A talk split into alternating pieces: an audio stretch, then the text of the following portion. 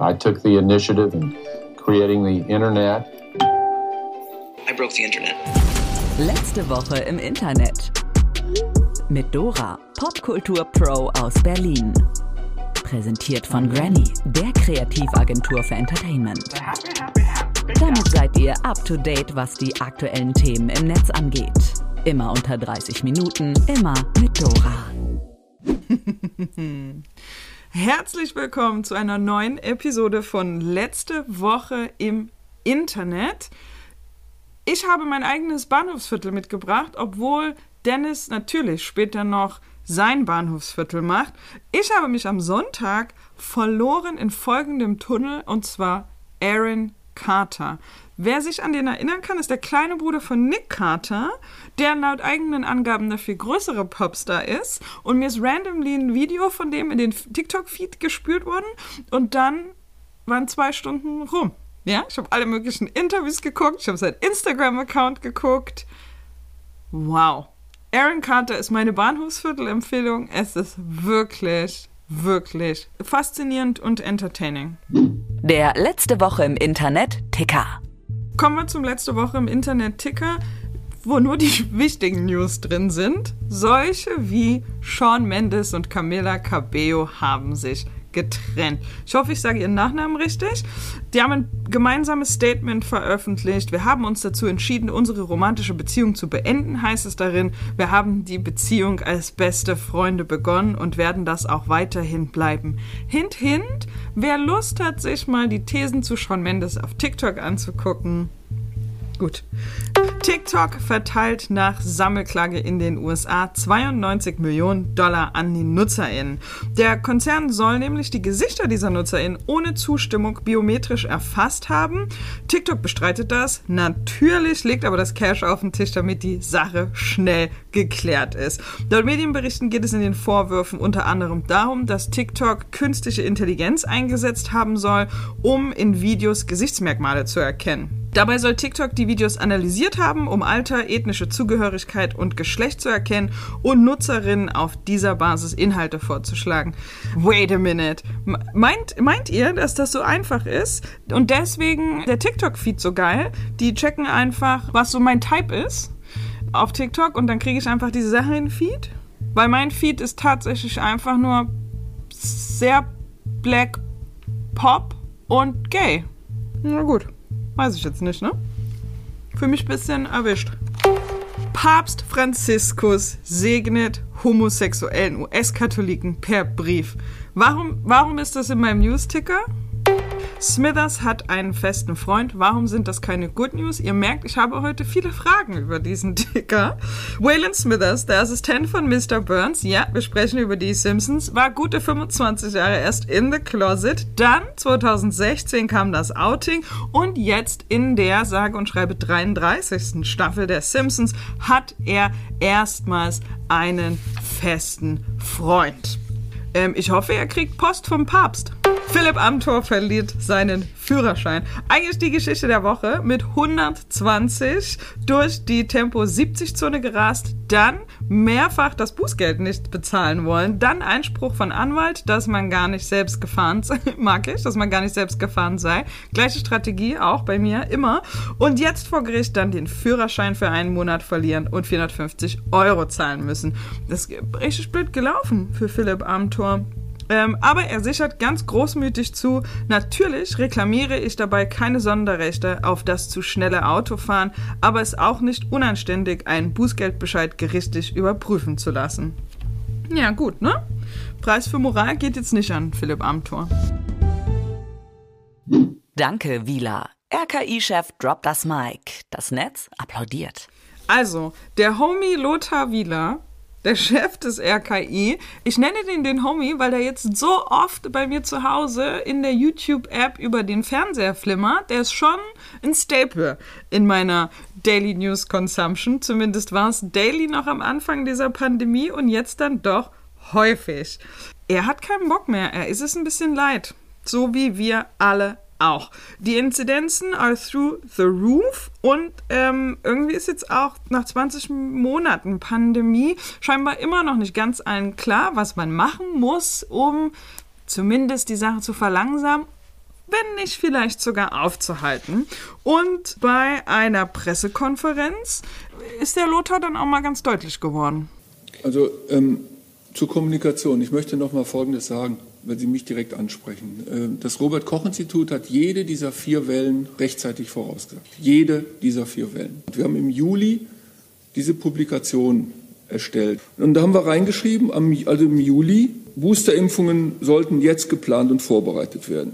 Die Bevölkerung soll zu möglichen Szenarien für den Herbst informieren, mögliche Belastung der ITS. Steht da drin im Juli. Möchte ich auch mal klarstellen. Ja? Steht im Juli da drin. Bevölkerungsbasierte kontaktreduzierende Maßnahmen sollte man im Kopf haben.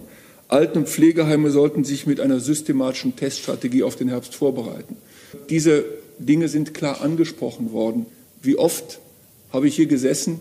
Mein Professor Drosten sagt, er wird kein Papagei. Ich bin schon lange der Papagei. Wie oft habe ich hier gesessen und habe das immer wieder gesagt? Ähm, also so ist es einfach. Ja? Das sind die Fakten und die sollten wir auch alle nicht vergessen. Der Wieler spielt in dem Clip auf ein Zitat von Drosten an. Christian Drosten hatte nämlich bereits am 10.11. der Zeit gesagt, diese Hilfeleistungen zu nicht pharmazeutischen Strategien, die sollten jetzt eigentlich überflüssig sein. Alles das, was bis jetzt zur Eindämmung der Pandemie gemacht wurde, also die Kontaktreduzierungen, war ja nur da, um die Zeit bis zur Impfung zu überbrücken. Wir haben schon ganz am Anfang den Politikern gesagt, ihr müsst jetzt zwei Jahre durchstehen, dann ist die Impfung da. Die Wissenschaft hat ihre Aufgabe erledigt. Sie hat zudem all dieses Wissen angesammelt, die gewaltige Evidenz gegen die Zweifler. Die Zeit fragt dann, und jetzt ziehen sie sich zurück. Drosten dann, ich will nicht zu einem Papagei werden, der immer dieselbe Botschaft verbreitet. Ich sollte das nicht mehr machen. Sonst bin ich nur noch eine Medienfigur oder eine Art Halbjournalist. Irgendwas, was ich auf keinen Fall sein will. Also, heißt, wir brauchen unter Umständen einen neuen Drosten. Der Wieler ist jetzt, wirkt auch nicht mehr ganz so motiviert, zumindest nicht so motiviert, die ganzen Medien-Appearances zu machen. Vielleicht äh, könnte man sich einer Impfpflicht annähern, edgy Take, oder aber jeder von uns bekommt einen Papageien. Papageipflicht. Das ist mein, das ist mein Vote. Nein, jetzt mal, lass uns das doch mal ganz kurz durchdenken gemeinsam. Wenn jeder Impfgegner einen Papagei tragen müsste den ganzen Tag, ja, dann könnten wir die ersten so aus der Ferne direkt erkennen, wissen, ah, hier, da, zack, Papagei in der Bahn, im Bus, who knows, ja, Papagei an der Ampel. Wir wüssten, man müsste ein bisschen Abstand halten und der Papagei könnte ja auch gleichzeitig das Informationsorgan des RKI sein und den Impfgegnern einfach immer wieder sagen, hey, es wäre gut, wenn du nochmal drüber nachdenkst. Gras wird legalisiert. Die Ampel hat gesprochen. Ähm, das, ist, das ist vielleicht mein Lieblingsthema ever and of all time. Gras wird legalisiert. Fun Fact about me, ich glaube ja so doll an die Cannabis-Industrie. Ich habe einerseits ein bisschen Geld weggelegt, um zu investieren, sobald es in Deutschland geht. Der Moment ist jetzt. Und ich habe tatsächlich auch ein paar Weed-Aktien. Ich bin einfach großer Fan. Aus verschiedenen Gründen. So, macht damit, was ihr wollt. Wie aus einem Bericht der Funke Mediengruppe hervorgeht, wollen die Ampelparteien den Verkauf von Cannabis legalisieren. Das heißt, Weed soll dann in lizenzierten Geschäften verkauft werden dürfen. Wir kennen ähnliches aus den Niederlanden oder auch aus den USA, aus verschiedenen Bundesstaaten. Damit will die Politik gleich drei Fliegen mit einer Klappe schlagen. Die Qualität kann dann kontrolliert werden. Das heißt, man kann sicherstellen, dass keine verunreinigten Substanzen oder irgendwas Giftiges beigemischt wurde. Und man kann dafür sorgen, dass der Jugendschutz eingehalten wird. Außerdem kann der Staat natürlich Steuern kassieren. Also Win-Win für alle. Was ich aber tatsächlich über meine Experiences damit in den Niederlanden und auch in den USA sagen muss, wie man da Weed kauft oder alle möglichen Produkte, die THC enthalten, es ist so viel ungefährlicher und so viel informierter. Ich gehe da in den Laden und sage, hey, ich habe das Wehwehchen oder ich habe damit Probleme, ähm, ich habe Depressionen, ich suche was zum Schlafen oder hey, listen, ich gehe heute Abend auf eine Party und will einfach eine gute Zeit haben und da ist ein Mitarbeiter, der die Inhaltsstoffe kennt von dem, was er oder sie mir da verkauft. Und ich verlasse den Laden mit einem guten Gefühl und weiß, ich konsumiere hier nichts, was wo auch immer herkam, ich keine Ahnung habe, was da sonst noch so drin sein könnte. Ich finde das tatsächlich oder fand das auch schon immer the way to go. Statistisch lässt sich, glaube ich, sehr sauber nachweisen, dass Menschen schon immer Drogen konsumiert haben und wahrscheinlich auch für immer werden. Wenn wir das Ganze wenigstens safe machen können, ist das doch tatsächlich irgendwie ein Win. Legendärer Durchbruch in der Drogenpolitik, den verdanken wir übrigens der Koalitionsarbeitsgruppe Gesundheit und Pflege. Ich würde vorschlagen, wir schreiben alle eine Grußkarte und machen ein Blumengesteck und schicken das dahin. I, for one, am very excited. Enisa Amani droht Knast. Comedian und ich glaube mittlerweile würde sich aber auch als Aktivistin bezeichnen. Enisa Amani soll 1800 Euro Geldstrafe zahlen, weil sie 2019 den AfD-Politiker Andreas Winhardt beleidigt hat. Ähm, damals hat sie ihn unter anderem als Idiot bezeichnet, weil er wiederum, das ist ähm, entscheidender Teil der Geschichte, weil er wiederum Schwarze mit dem N-Wort beleidigt hatte und auch pauschal sagte, dass Geflüchtete Krankheiten herumtragen würden. Also schönen Dank. Ich, ich gehe jetzt hier einfach mal mit. Der Andreas Winhardt, bin bei Enisa. Ein Ermittlungsverfahren gegen Winhardt wurde nach einer Anzeige wegen Volksverhetzung im Februar 2019 eingestellt. Also auch hier, auch da, jemand hat ihn angezeigt, aber das fanden die alle nicht ganz so schlimm ein Zustand, den auch die Comedian nicht fassen konnte und dementsprechend öffentlich gegen Andreas Winhardt wütete, woraufhin er sie dann anzeigte und das leider erfolgreich. Sie muss für 40 Tage ins Gefängnis.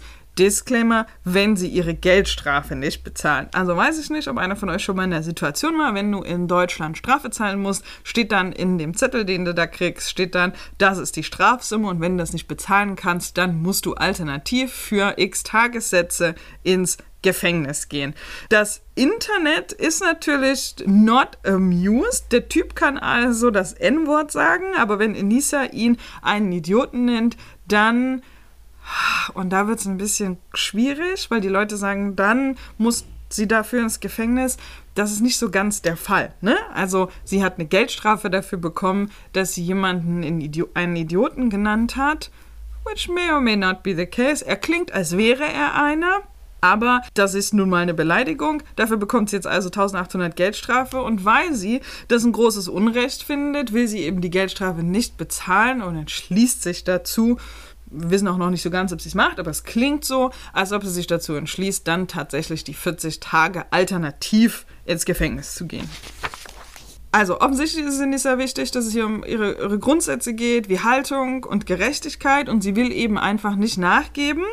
Sie sagt dazu selber, ich würde in den Knast gehen, auch wenn das keine Entscheidung ist, die mir leicht fällt. Sie wiederholt aber auch in den ganzen Clips dazu, also ich habe es mehrmals gehört, sie hat ja an verschiedenen Stellen Interviews gegeben und auch auf ihren eigenen Socials darüber gesprochen, dass sie schon einige Shows gebucht hat die sie jetzt absagen muss oder die sie dann nicht machen kann, sollte sie ins Gefängnis gehen. Und das hat mich an diesen Clip hier von Naomi Campbell erinnert. Well, I didn't really want to be here, so I was made to be here. So obviously I'm just like wanting to get this over with and get on with my life. This is a big inconvenience for me. Britney Update. So läuft das Leben in Freiheit. Ähm, wie so häufig in diesem Podcast habe ich euch Quatsch erzählt, overpromised und vielleicht auch ein bisschen gelogen. Es gibt natürlich noch ein Britney Update. Wir haben gesagt, das war das letzte, letzte Folge, aber sie macht halt so, dass wir sie immer mal wieder covern müssen. Ich kann da ja auch nichts dafür. Immer noch, she's living her best life, Britney ist frei und die Ereignisse überschlagen sich. Bei Instagram hat sie ihren Fans verraten, wie die neue Freiheit so ist. so I'm just grateful, honestly, for each day and being able to have the keys to my car and being able to be independent and feel like a woman and owning an ATM card, seeing cash for the first time, being able to buy candles. It's the little things for us women, but it makes a huge difference. I'm grateful for that, you know. It's nice. Ähm, und zur Feier des Tages hat sich auch das erste Gläschen Shampoos nach vielen Jahren gegönnt. Okay, kaufe ich jetzt einfach mal das erste Glas, natürlich. Und dann passiert folgendes. Auf dem Cover der Latin Grammys wird dann Christina Aguilera von Journalisten auf Britney angesprochen. Die wollen wissen, was sie zu der ganzen Situation sagt.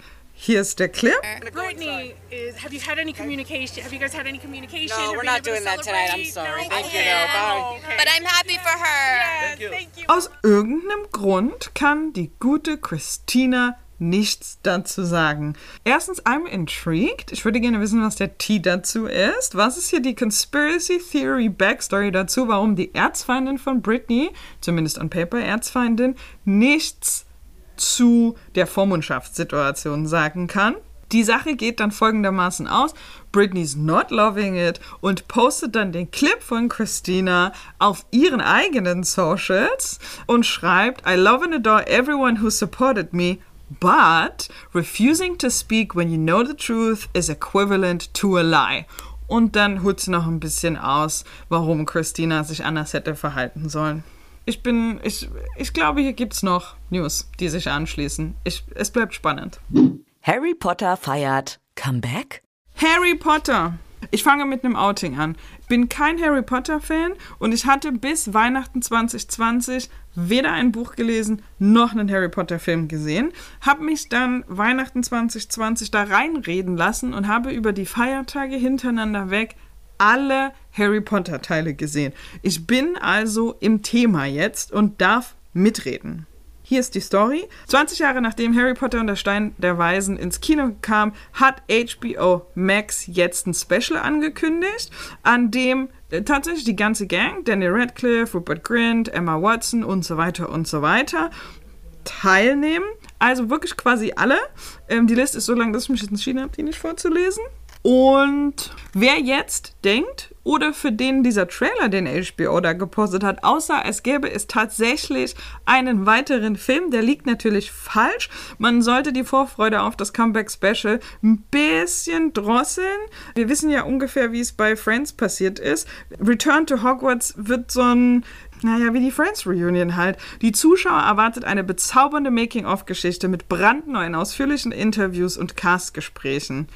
Wer also den wirklichen alten Zauber erwartet, wird vermutlich enttäuscht. Aber hey, Fanservice ist ja auch immer wichtig. Sagt mir, wie ihr es findet, wenn ihr es dann geguckt habt.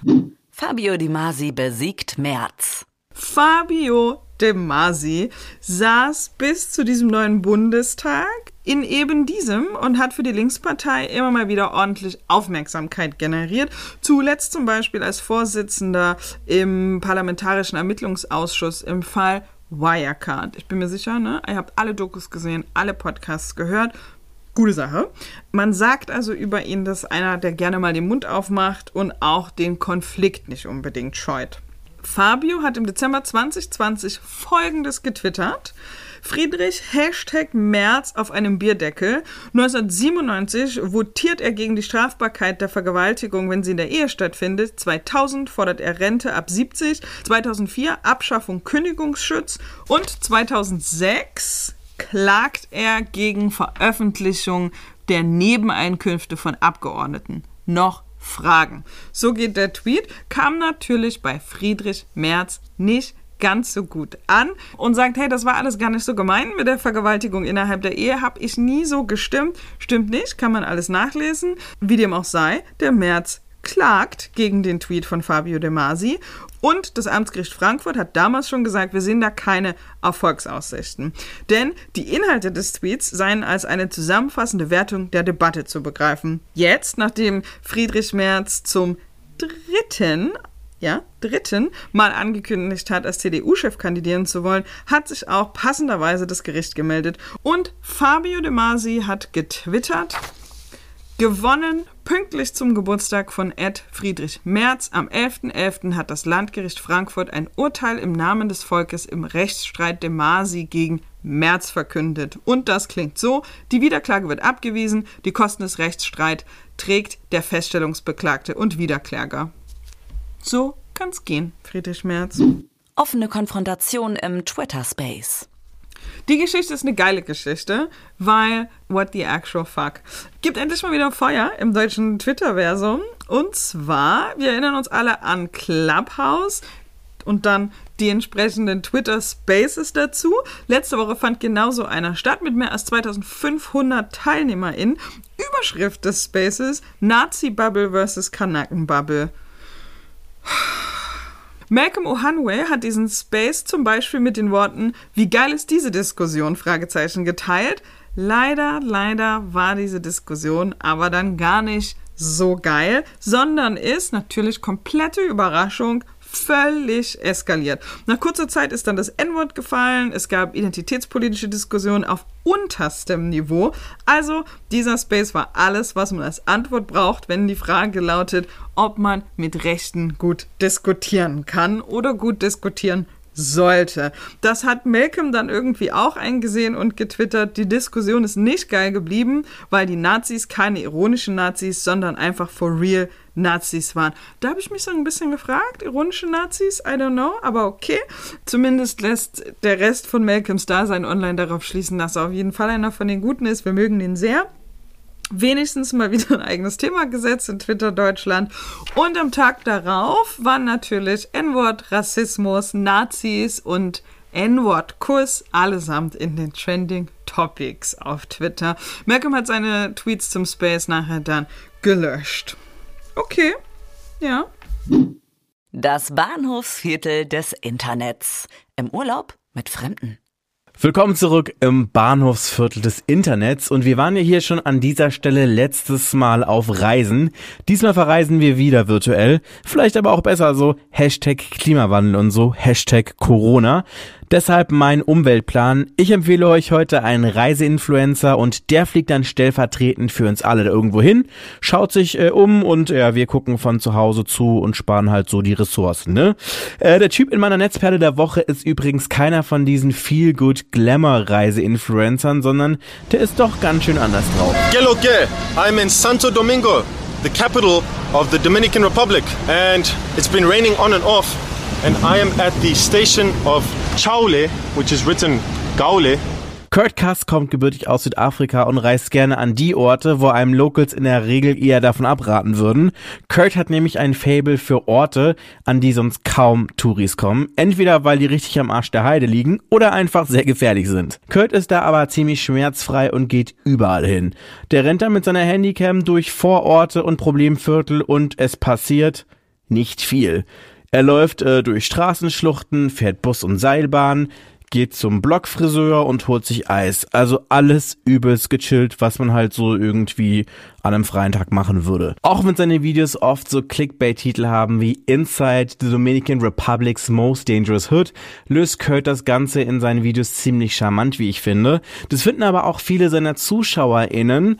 Er macht es wirklich sehr respektvoll und quatscht mit den Leuten auf der Straße über ihre Nachbarschaft und so in kurzen Smalltalk-Gesprächen. Das ist auf jeden Fall auch immer ganz cool und unterhaltsam, aber meistens ist es wirklich so eher in den Straßen und das ist immer ganz cool, sich da einfach so ein bisschen umzugucken. Ein User äh, fasst den Clip ziemlich treffend zusammen. Zitat, ich liebe seine Aufrichtigkeit. Die Tatsache, dass er bei jeder Interaktion mit jeder Person so empathisch und echt war. Und weiter, für jemanden, der allein unterwegs ist und schon immer mal reisen wollte, aber nie den Mut dazu aufbringen konnte, ist das wirklich sehr inspirierend. Es gibt aber auch den einen oder anderen shady Kommentar unter seinem Video, beispielsweise den hier. Lukas Podolski really is making the best of his time after retirement. Good News der Woche. Kommen wir zu den Good News der Woche. Erstens, weil ihr sie verdient habt und zweitens, weil sie wirklich good, good News sind. Kanye West und Drake haben sich versöhnt. Gibt direkt einen gemeinsamen Post auf den Socials. Drake und Ye in einem Foto hat keiner mehr kommen sehen und in einem gemeinsamen Video legt Drake sogar den Arm um Kanye. Die Caption von Kanyes Foto ist auch so eine Friedenstaube. Wunderbar. Wir sind scheinbar dem Weltfrieden einen Schritt näher. Möge man meinen, ich kauf's nicht so ganz. Wenn es jemanden gibt, der so petty ist, dass er sich mit Drake versöhnen würde, nur um danach direkt wieder zu beefen, dann ist es meiner Meinung nach Kanye.